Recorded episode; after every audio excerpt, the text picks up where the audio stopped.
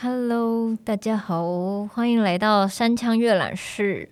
不知道大家是属于比较正面积极的面对自己的生活，还是比较那种啊负面消极厌世的方式来面对自己每天的生活呢？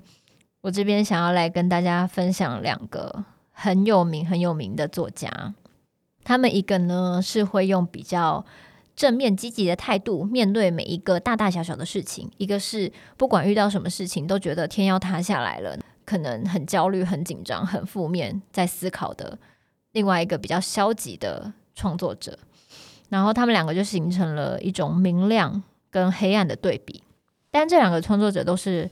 非常有名的，待会我念了书名以后，你就知道他们两个是谁了。好，这本书叫做《希望歌德，绝望卡夫卡的人生论》。大家一听到名字就会觉得啊，没错没错，歌德就是这样的啊，没错没错，卡夫卡就是这样的。嗯，就是这两个有名的创作者，他们的个性截然不同，可是他们都创作出非常伟大、也好看、也经典的作品。不论你是一个比较正面的人，或是你是比较一个负面消极的人，你都还是可以创作出很棒的作品，因为每个人个性不一样嘛。这本书的设计也很有趣，他会在歌德这边用白色的纸，在卡夫卡这边用黑色的纸，所以呢，那个底呢就是白色的底透黑色的文字，跟黑色的底透白色的文字，你可以一下就区分说这一个半边是在讲歌德。然后那个半边是在讲卡夫卡，有一种白天跟黑夜的感觉。但是不管是白天黑夜，都是有光的嘛。所以他们即使带着这样的个性，存在着积极跟消极的生活态度，他们两个人都还是有很出彩的作品。那我现在想要来分享他们的这本书里面的关于他们的一些人生态度跟一些他们写的文字，然后还有背后的延伸。翻到二十四页。积极，这个纸是白的。歌德这个部分写说，希望能助人，希望会帮助我们活下去。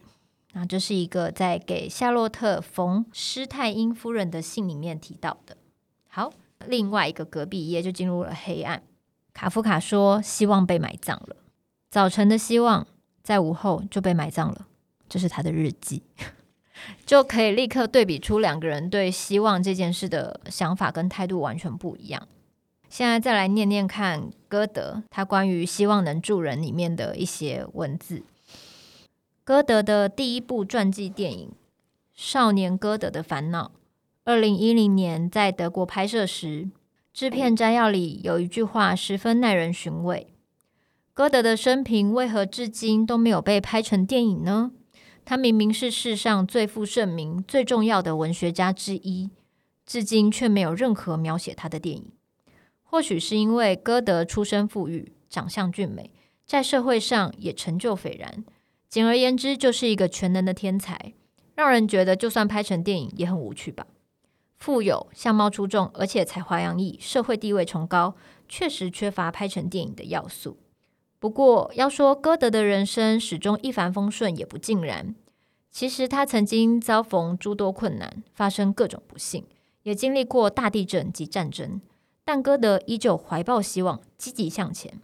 正因如此，歌德的话语往往能深深触动同样一样一心向往阳光普照之地迈进的人们。这句话是出现在歌德写给心爱的女性的信中。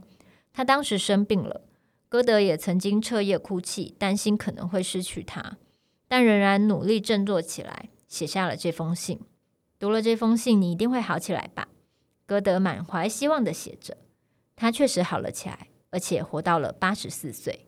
这就是关于他前面写的那一段文字，还有这一段文字是告诉你说他的出处是哪里，然后也大概介绍了一下歌德的生平跟他的人生态度。好了。那就翻到封底是黑色的这一面，就是轮到卡夫卡了。卡夫卡这边是希望被埋葬了。相对于歌德认为希望会帮助人们活下去，卡夫卡则觉得希望本身直接就被埋葬了。卡夫卡曾经在小说里写道：“天气很好，我想去散步，但只走了两三步就来到了墓地。或许大家会认为卡夫卡的人生应该是多舛不幸，他才会写出这么多绝望的字句。事实上，卡夫卡并非如此。卡夫卡也没有传记电影，但原因跟歌德不同。卡夫卡的人生太平凡了，根本没有什么戏剧化的遭遇。他一辈子都是安稳平淡的上班族，大学毕业后就工作，获得普通的成就，拥有平凡的恋情，然后生病死去。那么，为什么卡夫卡会如此绝望？安徒生童话中有个豌豆公主的故事，描写公主睡在二十张床垫，再加上二十条柔软的羽绒被上，仍然因为床垫下面有一颗豌豆而疼痛的辗转反侧。卡夫卡也一样，他实在是太敏感了，一般人在日常生活中不容易察觉的痛苦，在他眼中简直是世界末日。卡夫卡的恋人。米莲娜曾说：“卡夫卡能听见其他人听不到而自认为安全的地方所发出来的声音，就像矿坑里的金丝雀比任何人更早察觉到危险。卡夫卡则比任何人都先感到绝望。正因为卡夫卡的日子过得很平凡，他眼中的绝望也是每个人生命中都会有的绝望。意识到那股绝望的人，都会对卡夫卡说的话深感共鸣。”大家就可以看到这两个创作者的差别。那其实我是很喜欢卡夫卡的。之前有一个就是小小的那种漫画，就有写卡夫卡他描述偏头痛。我相信大家可能也会有偏头痛的经验，但卡夫卡把偏头痛描述得很像，就是有人拉着他的头发，然后把他拖行，他一路从地板到窗户，冲破窗户，冲破屋顶。他都一路被拖行，这就是他对偏头痛的描述。那个插画就画了一个瘦瘦的男子，头发被揪着，被拖行到屋顶上去，然后都还没有人愿意放下他的头发，所以他就非常的在某一个点上很疼痛。那相较于卡夫卡的这种脆弱易感，跟在日常生活中种种的小事情都会成为他的阻碍，歌德真的就是很了不起了。大家也知道，他有一个很有名的创作叫《少年维特的烦恼》。大家多少在恋爱的时候也经历过那种，就是梦想着一个人，喜欢着一个人，但是求而不得的感觉。歌德就描述了很多这种少年在感情中的一些失败挫折。可是歌德他虽然写出了这样的作品，但他同时也是一个精力旺盛的人。他一路谈恋爱谈到非常老的时候。然后也不介意年纪啊，或是会追求年纪比他小很多的女生啊。总之，他就是一个精力旺盛的人。所以，他虽然在作品中写了这么多少年维特的烦恼啊，就是一些感情上的纠结，他本人在感情上也是纠结的。不过，他总是越挫越勇。所以，我觉得看这本书，你可以一直看到这两个人的反差。然后，这本书也用颜色跟文字的区别。来表达两个创作者的内心。那我想要再分享一个，也是我们日常生活中会遇到的。歌德的“从不拖延”，心情本来就起落无常，说出来又能如何？再怎么样推脱延宕，心情也不会好转。今天做不到的事，明天也无法完成，就连一天也不该浪费。这是出自浮士德。好，翻过来又进入到了黑夜卡夫卡。卡夫卡习惯拖延，今晚应该继续写作，应该逼自己写下去。毕竟我那个微不足道的故事就快要写到尾声了，一口气写完，整体才能更为统一，让人欲罢不能。或许还能写出更理想的结局。尽管如此，我还是停笔了，没有一鼓作气完成的勇气。给菲利斯的情书，他在情书里面写这个。真是个有趣的人呢。好，那我们就来看一下后面的一些关于文字后面的注解。在歌德的从不拖延呢，每当听到去看书、去工作，是不是就会觉得今天没有那个心情？那么隔天是否就有心情了？倒也不尽然，一不小心可能每天都没有那个心情。特别是讨厌的、不想做的事，更是迟迟涌现不了动力。就算是喜欢的、想做的事，越是重视，越容易想着。要等待一个最佳的时机，不希望在状况不好的时候进行。即使是非做不可的事，事到临头还是不干不脆，百般拖延。如果是作家之类的艺术家，就更不用说了，总是推脱今天没有灵感，今天的状态不怎么样，写不出好东西，随着当天的心情起舞。但歌德不会说这种话，反而斩钉截铁地说：惯于拖延的人不会有灵感。机会的后脑勺没有头发，必须牢牢抓住机会的刘海。这里有一个解释，就是希腊神话中机会之神只有前面的刘海，后面则是光秃秃一片。你不觉得歌德很可爱吗？好，继续。事实上，一旦产生等到想做再做的心情，就不会想做了。与其原地踏步，不如告诉自己先做五分钟再说。总之，先试试看，结果会发现做起来意外的顺利。干劲不会自己跑出来，而是做了以后才会涌上来。好，来到黑夜，卡夫卡习惯拖延。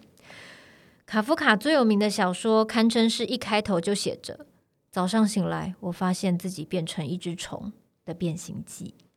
卡夫卡在创作《变形记》时，曾经写过好几封信，向当时的恋人菲利斯报告进度。《变形记》是诞生于卡夫卡对菲利斯热情最为澎湃之际。却令人万万没想到的会是这样的内容，也难怪卡夫卡要向菲利斯报告写作的进度。他在信中向菲利斯述说，已经写到了故事的尾声，却无法一鼓作气的完成，而暂时搁笔。因为结尾很重要，他没有把握当晚能写出最好的结局，所以迟疑了。然而在隔天的信上，卡夫卡又向菲利斯报告，对于我那微不足道的故事，现在真的已经太迟了。如同我始终担心的那样，仍处于未完成的状态。我只是凝望着天空，直到隔日深夜。果然还是别拖泥带水比较好。隔天，他又在信上写道：“我那微不足道的故事总算写完了，可是我一点也不满意今天写的结局。我应该可以写出更好的东西，这一点绝不会错。我认为《变形记》的结局很完美，但卡夫卡本人似乎并不满意。”不要拖泥带水，一鼓作气的写下去，或许能写出更好的作品。但是不拖泥带水就不是卡夫卡了。如果不是卡夫卡，根本没有人能写出《变形记》吧？好，不知道大家有没有看过《变形记》？就我以前小时候看的时候，觉得好可怕，就是怎么会有人一早醒来就变成一只虫？当然，长大以后你再去读这个经典的作品，你就知道这其中是真的是充满各种人的心理状态，还有那个文学的那个描述，其实你还是很喜欢。我觉得不管是像歌德的《浮士德》，或是像卡夫卡的《变形记》，这个都是可能真的只有他们才能写得出来的作品。那这当然取决于每个创作者的个性。然后我觉得这本书很有趣的，把两个截然不同个性的人放在一起，而且他是直接做对比。像我觉得很常有些人会觉得创作者可能或是艺术家就一定要很颓废啊，然后一定要生活好像日夜颠倒啊，然后烟酒不离手啊，糜烂啊，才能有创作灵感。可是这世界上有各式各样的人跟各式各样的创作者，你看到歌德，你就会觉得哇，这个人真的是很值得称许啊！他不管遇到什么挫折，都能马上的动起来，动起来。他是一个非常有动能的人。看到卡夫卡，就觉得哇，一点小事就能把他击倒了。可是其实卡夫卡还是很坚持的。他虽然拖延，但是他还是有办法把他的作品完成。所以我觉得不要对作家有那种想象。觉得好像要怎么样怎么样才是艺术家，怎么样怎么样才是一个创作者。你不能是先养成这些习惯，然后只为了让自己变成艺术家。就我觉得大家现在有时候很有趣的现象，是很喜欢倒果为因，或是倒因为果的那个错字。不管是哪一种，它都并不是你看到别人怎么样，然后你模仿那件事情，你就会成为一个艺术家。就像有些人就是觉得说，好像我一定要颓废一点，我才会有灵感。可是并不是这样。这些人可能是因为他们本来的个性使然，所以他们选择这样的生活方式跟他们的生活节奏。那那个灵感可能也是他们的坚持，他才会把它留下来。因为通常大家有灵感的时候，可能一下就跑掉，就去做别的事了，也不会像歌德一样，就是坚持先动起来再说。或是像卡夫卡这样不断的追求自己的最好，所以他拖延了。所以大家不能就是有一种就是我要模仿艺术家的特质、跟艺术家的习性、跟创作的人的习性，觉得我去模仿这个东西，我也会成为艺术家。就是想要跟大家分享的这件事情，就是觉得好像小时候有时候的确会有一点点中二病，像少年维特的烦恼一样，明明爱情还没开始就已经烦恼了一大堆，或是明明自己还什么都不是的时候，只要看到一些很有成就的人，就说啊，这个人他没有读大学，但是他到最后还不是走错自己的一条路，所以我现在也决定我都不要念书了，我从现在就怎么样怎么样怎么样。可是有时候你要做这些事情的时候，你要想一下，是不是自己真的适合这样，或是你自己真的想要这么做，而不是因为别人这么做了，你就模仿他的行。可是有时候模仿他的行，并不是那个人的核心。大家看事情要尽量看深入一点，不能只看表面，因为流于那个表面的模仿，你可能真的没有办法学到这个精髓。我觉得这本书是非常有趣的，可以看到两个不同属性、不同个性的人，他们怎么样在自己的创作里挣扎，跟怎么样在摸索自己的各种人生挫折跟经历中，创作出这样可以流传到现在的作品。对，想要推荐给大家。然后，如果对这两位创作者有认识，或是有读过。变形记啊，或是有读过《少年维特的烦恼》或是《浮士德》的人，看这本书也会有非常多的趣味。嗯，那今天的山羌阅览室就到这边结束喽，我们下次见。